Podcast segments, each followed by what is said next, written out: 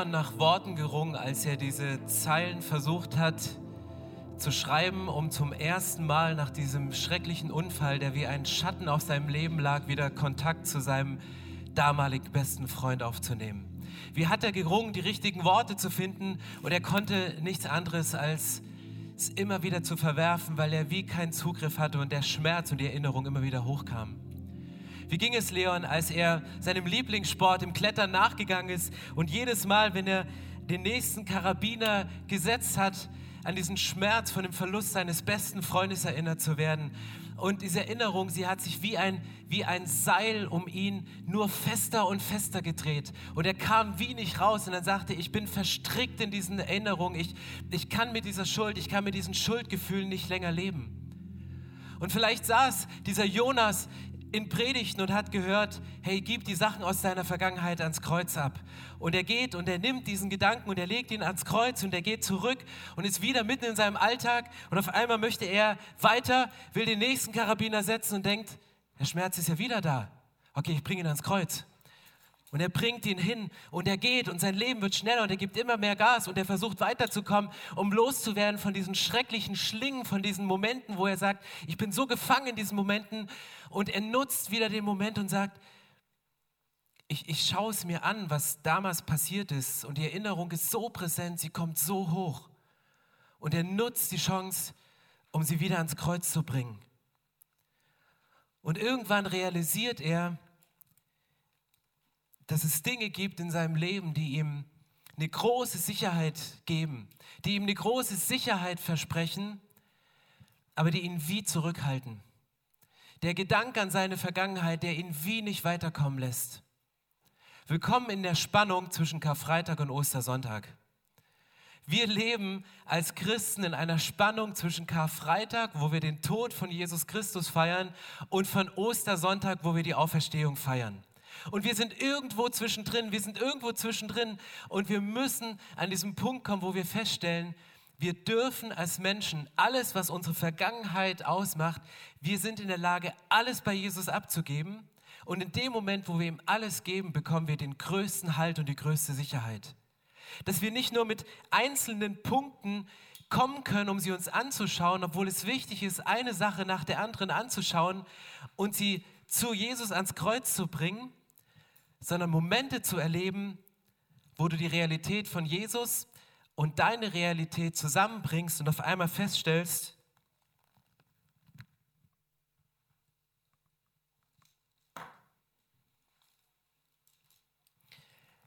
ich lasse etwas, was mega schwer ist, lege es zu den Füßen von Jesus und ich gehe als eine veränderte Person raus. Klingt wie eine super easy Botschaft. Ich möchte euch aber heute mit hineinnehmen in den Prozess von diesem Gedanken und von dem Wissen, dass Jesus alles für dich gegeben hat, dass Jesus dich von allem befreien kann, dass Jesus dir den Halt im Leben gibt, von dem Wissen bis zu dem Moment, wo du diesen Schritt gehst, um wirklich alles vor die Füße von Jesus zu legen. Das ist die Spannung zwischen Karfreitag und Ostern. Und ich feiere uns Christen, weil wir sind die einzige Religion, die es sich leisten, einen Kar-Samstag zu feiern. Wir feiern einen Tag den Tod unseres Gottes. Wir feiern einen Tag den Tod und zu sagen, Jesus ist gestorben, er ist noch nicht auferstanden und wir halten das aus. Wir sind in dieser Zwischenzeit, wir sind in dieser Zwischenphase. Und eine Frage, die, der du jetzt vielleicht in so einer Zwischenphase steckst, warum greift Gott nicht ein? Will er nicht oder kann er nicht? Warum ändert sich nichts? Warum sind die Schmerzen immer noch da? Warum kommt die Erinnerung wieder hoch an das Schreckliche, was durch mich passiert ist? Ich möchte euch einen Psalm vorlesen, der steht in der Bibel, Psalm 121, da steht, ich blicke hinauf zu den Bergen, woher wird mir Hilfe kommen? Meine Hilfe kommt von dem Herrn, der Himmel und Erde gemacht hat. Und du sollst wissen, der Herr lässt nicht zu, dass du zu Fall kommst. Er gibt immer auf dich acht. Er, der Beschützer Israels, eines ganzen Volkes, der wird nicht müde, er schläft nicht ein, er sorgt auch für dich. Der Herr ist bei dir, hält die Hand über dich, damit dich die Hitze der Sonne nicht quält und der Mond dich nicht krank macht. Der Herr wendet Gefahr von dir ab und bewahrt dein Leben. Auf allen deinen Wegen wird er dich beschützen, vom Anfang bis zum Ende, jetzt und in aller Zukunft.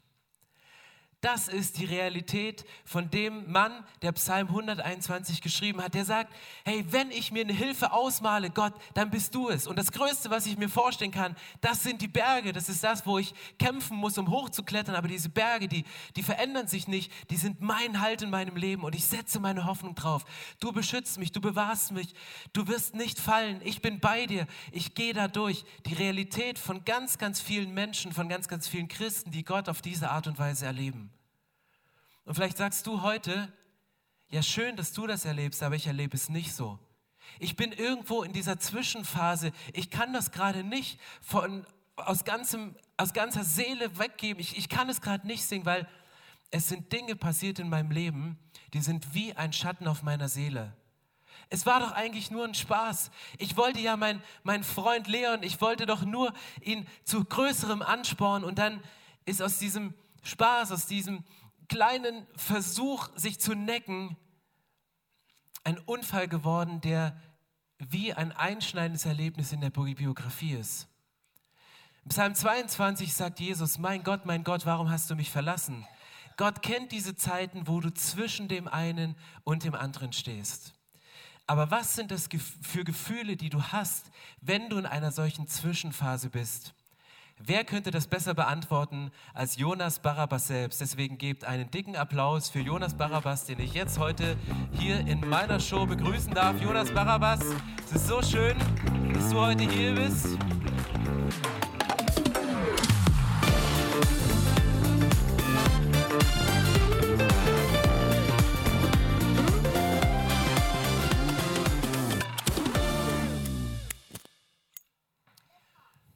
Ist wirklich ein Riesenvorrecht, dass du die Zeit nimmst. Ich habe es so aus den Medien mitverfolgt, wie es dir so gegangen ist. Und du hast ja öffentlich darüber gesprochen, über, über Dinge wie Schuld. Und, und, und, und allen ist präsent, was, was vorgefallen ist und, und was es mit dir macht. Und ich möchte einfach äh, tiefe Fragen stellen. Und Entschuldigung, wenn es persönlich wird, aber ich glaube, es persönlich ist das, was, was uns wirklich hilft, was den Zuschauern hier mega helfen wird, um sich in der eigenen Situation wiederzufinden. Aber diese, diese Schuld, dieser Unfall, wie, wie, wie fühlt sich diese Schuld an? Ja, das ist eine gute Frage. Ich, ich würde sagen, am besten kann man es beschreiben mit so einem Loch in meiner Seele, mit so was tiefschwarzem, so ein Seil, was mich einfach dauerhaft runterzieht und am Boden hält, während ich versuche eigentlich höher zu klettern, aber irgendwie nicht von der Stelle komme und ja, einfach so ein ganz tiefer inniger Schmerz.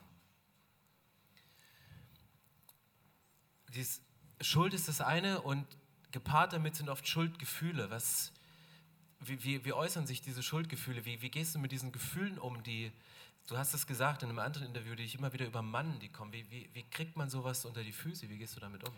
Ja, ich, ich habe da noch nicht den richtigen Weg gefunden. Und das ist also, was ich so ja, erlebt habe, war einfach, dass ich versucht habe, das so mit, ja, mit verschiedenen Sachen zu füllen, wie zum Beispiel, ich höre laut Musik ähm, und ja, überspiele einfach dieses dauerhafte Geräusch. Oder ich gucke viele Filme, versuche mich abzulenken, zocke viel.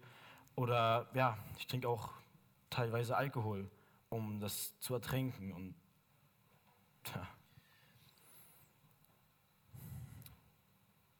Dinge kann man nicht, nicht ungeschehen machen.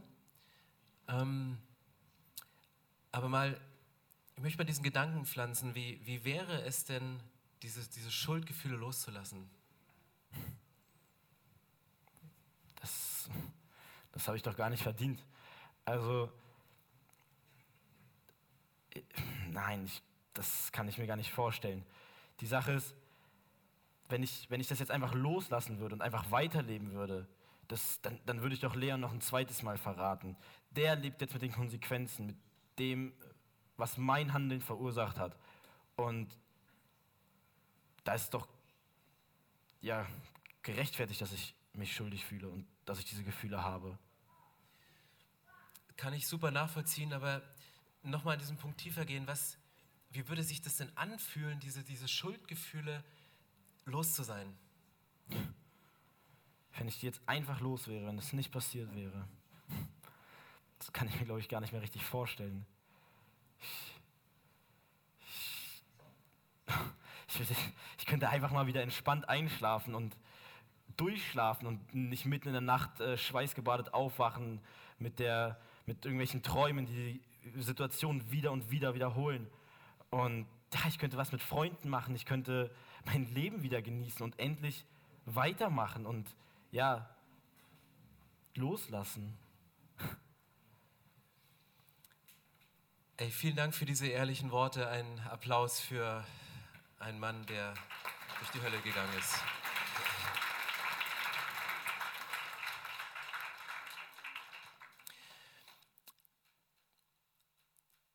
Ihr merkt dieses innere Ringen einer Person, durch deren Handeln einer anderen Person Schaden zugefügt worden ist, wo eine andere Person mit Konsequenzen lebt und die es irgendwie will und sich schon gar nicht mehr vorstellen kann, aber sich immer wieder mit verankert mit dieser Situation und sagt, ich habe es eigentlich gar nicht verdient, das ist das Einzige, was mich, was mich verbindet und ich, ich darf mich gar nicht, ich darf es gar nicht loswerden, weil ich muss ja jetzt mit den Konsequenzen leben. Die Bibel macht einen ganz, ganz großen Unterschied zwischen Schuld, Scham und Shalom. Das ist meine Predigt heute. Schuld, Scham und Shalom. Schuld ist etwas, das passiert. Schuld ist etwas, wo die Bibel sagt, die kannst du ans Kreuz bringen. Schuld ist etwas, wo Jesus sagt, ich bin auf diese Erde gekommen und ich bin für eure Schuld gestorben. Die, die Sachen, die passieren, ich nehme sie aus eurem Leben, ich vergebe sie. Ich kann wieder Dinge herstellen. Das Problem ist, dass zu der Schuld, die Jesus uns vergibt, Schuldgefühle dazukommen, die sich in Scham äußern. Und Scham ist das Flüstern des Feindes. Scham ist das Flüstern des Feindes, ist das Flüstern des Feindes, was sich immer wieder in solchen Gedanken bemerkbar macht in dir. Ich darf mich ja gar nicht wohlfühlen. Ich, ich darf das ja gar nicht loslassen. Klar würde ich mich freuen, wenn die Gefühle auf einmal anders wären, aber ich habe es gar nicht verdient. Und dann flüchtest du dich in, in Situationen, wo du sagst, ich versuche es nur zu betäuben, statt es wirklich ans Kreuz zu bringen und loszuwerden. Und das ist die Spannung Schuld, sich von Jesus vergeben zu lassen und Schuldgefühle und Scham wieder loszulassen. Aber was ist das Problem an Scham? Was ist das Problem äh, von dem Unterschied zwischen Schuld und Scham? Der Unterschied ist, das eine machst du, das andere bist du. Scham verändert deine Identität. Wenn du über Schuldgefühle nachdenkst und wenn Schuldgefühle dich ein Leben lang begleiten, dann verändert das deine Persönlichkeit, das verändert deine Identität, das verändert dein Wesen bis in die Verhaltensweisen hinein. Und ich habe euch mal eine Auflistung mitgebracht und was der Unterschied zwischen Schuld und Scham ist. Schuld ist, ich habe was Schlechtes getan. Ja, du hast einen Fehler gemacht. Es sind Fehler passiert. Es sind Dinge passiert, für die kannst du nichts. Du hast was Gutes gewollt, aber es war schlecht. Aber Scham bedeutet, ich bin schlecht. Und das ist deine Identität. Ich bin schlecht. Schuld bedeutet, ich habe was Falsches gemacht. Scham, die deine Identität verändert, ist, ich bin ein Fehler. Ich bin nicht im richtigen Körper. Ich bin zur falschen Zeit geboren. Meine Eltern wollten ein anderes Geschlecht. Eigentlich wollten sie mich gar nicht. Ich bin ein Fehler und du machst Fehler, aber projizierst es immer auf dich und das verändert deine Identität in dem Moment. Ich habe gesündigt. Ja, wir Menschen, wir sündigen, wir machen Fehler, wir lügen, wir, wir fallen, wir, wir stolpern, aber du bist kein Sünder. Ich habe versagt und ich bin ein Versager. Das ist der Unterschied zwischen Schuld und Scham. Und Jesus sagt, ich bin auf die Erde gekommen, um dir deine Schuld zu vergeben, aber lass deine Schuldgefühle los. Ich gehe mit dir in einen Prozess, um Schuldgefühle loszuwerden. Und was sagt die Bibel dazu, wie wir uns auf den Weg dazu machen können? In Johannes 8 bringt die Bibel eine Erklärung darüber, wie Menschen wie Jonas, wie Menschen wie du und ich frei werden können, um Dinge loslassen zu können, um den wirklichen Halt zu finden. Johannes 8, Vers 31 steht, zu den Juden, die nun an ihn glaubten, sagte Jesus, wenn ihr euch an meinen Worten festhaltet und das tut, was ich euch gesagt habe, dann seid ihr wirklich meine Jünger. Ihr werdet die Wahrheit erkennen und die Wahrheit wird euch befreien. Aber wir sind Nachkommen von Abraham und niemals Sklaven gewesen, wandten sie ein. Wie kannst du das sagen? Ihr sollt befreit werden. Jesus erwiderte ihnen, ich sage euch die Wahrheit. Jeder, der sündigt, ist ein Sklave der Sünde. Ein Sklave hat nicht das Recht, für immer in der Familie zu bleiben, für die er arbeitet. Dieses Recht hat nur der Sohn der Familie. Wenn euch also Gott befreit, dann seid ihr wirklich frei. Was für eine krasse Botschaft. Jesus kommt hier hin und er beobachtet die Menschen und sagt, hey, es gibt Dinge, da seid ihr gebunden, da seid ihr gefesselt, Dinge, die euch Sicherheit versprechen, wie hier, dass die Juden sagen, hey, wo sind wir denn gefangen? Wir sind doch vom besten Geschlecht, wir stammen von Abraham ab, guck dir meine Familie an, die ist toll, ist doch alles super, ist doch alles super gelaufen. Und dann hebt Jesus dieses Gespräch auf ein völlig anderes Level und sagt, es geht hier nicht drum auf dieses, was du tust, was du nicht tust, sondern es geht hier um deine Identität. Und dann spricht Jesus von zwei Realitäten. Er sagt, es gibt die Sklavenmentalität und es gibt das, was, in was Jesus dich hineinruft, das ist es, Sohn und Tochter zu sein. Er sagt, du bist ein Sklave, dann bist du gebunden und Sklave zu sein ist immer temporär. Das ist immer temporär, dass du in Sachen gefangen bist, dass du in Sachen versklavt bist. Und Jesus sagt, ich gehe weg von dem, was du tust, um deine Schuld kümmere ich mich. Und er setzt den Schwerpunkt voll auf deine Identität und sagt, du bist nicht ein Sklave, du musst dich nicht in Sünde verstricken lassen, sondern du kannst dich an Jesus festhalten. Und ich mache dich zu einem Sohn, zu einer Tochter. Und damit gebe ich dir eine Perspektive, die weit über das Leben hinausgeht, eine Perspektive der Ewigkeit. Weil er sagt, alles, was temporär ist, das versklavt dich alles, was zeitlich, an das wir uns zeitlich dranhängen, kannst du dich verstricken. Du kannst dich kurzzeit festhalten, aber Jesus sagt, ich möchte dir ein neues Level geben, ich möchte dich auf ein neues Level heben. Und er sagt, die Wahrheit wird euch frei machen. Und was ist die Wahrheit? Die Wahrheit ist nicht das Flüstern des Feindes, dass du schlechte Dinge getan hast, die dich zu jemandem Schlechten machen, sondern die Wahrheit ist das, was Jesus sagt. Wir Menschen, wir haben alle gesündigt und wir erlangen nicht die Herrlichkeit, so sagt die Bibel. Wir Menschen, wir machen alle Fehler, aber weil ich für dich gestorben bin, bist du meine Tochter, bist du mein Sohn, deswegen rufe ich dich in eine Beziehung mit mir und diese Beziehung ist nicht temporär wie ein Sklave, der in einem Haus lebt, sondern Sohn und Tochter bleibst du bis über die Grenzen des Todes, bleibst du weit darüber hinaus. Was ist das Geheimnis, was die Bibel sagt, was du machen kannst? Hier steht hier ganz am Anfang, wenn ihr euch an meinen Worten festhaltet. Wie geht das, sich an den Worten von Jesus festzuhalten? Wie geht es, Dinge loszuwerden? Wie geht es,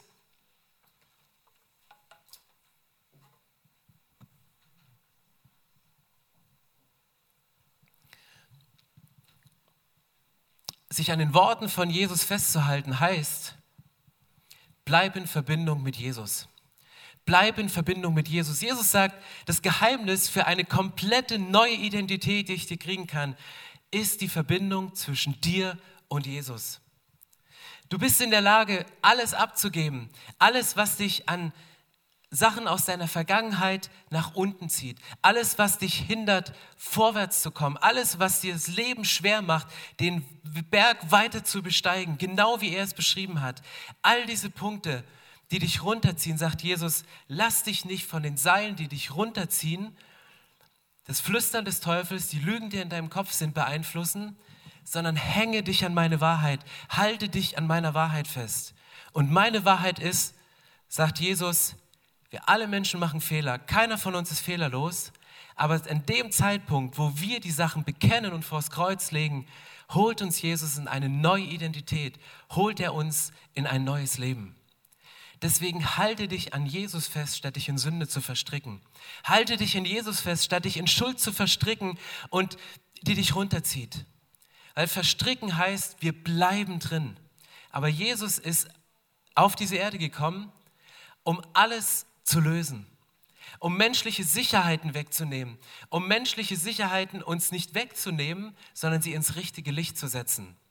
Wenn wir auf temporäre Sachen unsere Sicherheit setzen, dann werden wir irgendwann an Punkte kommen und merken, dass dieses innere Loch, was wir in der Seele haben, uns nicht den Halt gibt, den wir eigentlich brauchen für das Leben und für das Leben, was weit über die Grenze des Todes hinausgeht. Und die Bibel spricht da von einem ewigen Leben. Und ohne Ostern wäre Weihnachten einfach nur ein weiterer Kindergeburtstag. Aber durch Ostern hat das Leben von Jesus eine neue Bedeutung gegeben, nämlich, dass du einen Halt bekommst, ein Halt in allen Fällen, wo du drin bist. Und das ist die Botschaft, die die Bibel uns gibt. Das ist die Botschaft, an der wir drinstehen. Das ist die Botschaft, die wir haben. Und wir Menschen denken oft, das ist zu einfach. Du kannst dich doch nicht nur hinstellen an einer Ostermessage, wo, wo die beste des ganzen Jahres sein muss und nur über das Kreuz und über die Verbindung mit Jesus zu reden. Doch, das ist die beste Message, weil es ist die einzige Message, die wir haben. Wir Menschen versuchen immer noch durch unsere eigenen Sicherheiten dem irgendwie was hinzuzufügen. Und wir, wir, wir hängen uns Dinge um und wir merken und wir erhoffen uns Sicherheiten von ihnen, merken aber, dass die Last so schwer ist, dass wir nicht weiterkommen. Aber Sicherheiten, die wir uns selbst machen, die reichen nicht aus. Und diese Sicherheiten reichen nicht aus, um uns langfristig den Halt zu geben, den wir wirklich brauchen. Weil die einzige Sicherheit, die du hast, ist die, die Jesus verspricht. Wir versuchen immer, das Werk von Jesus, so wie es die Bibel sagt, dem noch etwas hinzuzufügen. Und die Bibel spricht davon, dass das, was Jesus am Kreuz für uns getan hat, dass er Karfreitag gestorben ist, dass er Ostern auferstanden ist, dass es ein einmaliges und vollkommenes Werk ist. Das hat er einmal gemacht, er muss es nie wieder tun und es ist auch vollkommen. Wisst ihr, was vollkommen ist? Das ist, ich warte schon so lange auf diesen Moment. Ich bin auf der Suche nach 100 Prozent. Der Moment, wo wir alle nachstreben, jeder Künstler, jeder Architekt, jeder, jeder Mensch, jeder, jede Mutter, die ihre Kinder erzieht, wünscht sich diese 100 Prozent und, und du bist enttäuscht, wenn du bei 94 stehen bleibst und du bist schon eine verdammt gute Mutter mit 94 Prozent. Aber wir wollen diese 100 Prozent und wir wollen dem was dazu geben.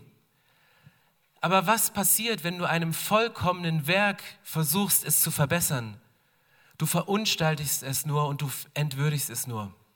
Nehmen wir mal an, Mona Lisa, dieses krasse Gemälde, super wertvoll, genial gezeichnet. Was wäre, wenn du versuchen würdest, das Gemälde der Mona Lisa zu verbessern, zu vervollkommnen, mit einem Edding, mit einer Spraydose. Du würdest den Wert nur runternehmen. Du würdest den Wert nur kaputt machen. Du würdest es nur verunstalten und verunreinigen. Und wisst ihr, was, ist, was, dieses, was der geistliche Fachbegriff dafür ist, dass wir zu dem, was Jesus für uns getan hat, noch etwas dazu tun wollen, unseren eigenen Sicherheiten dazu verschaffen wollen? Der Fachbegriff ist Religion.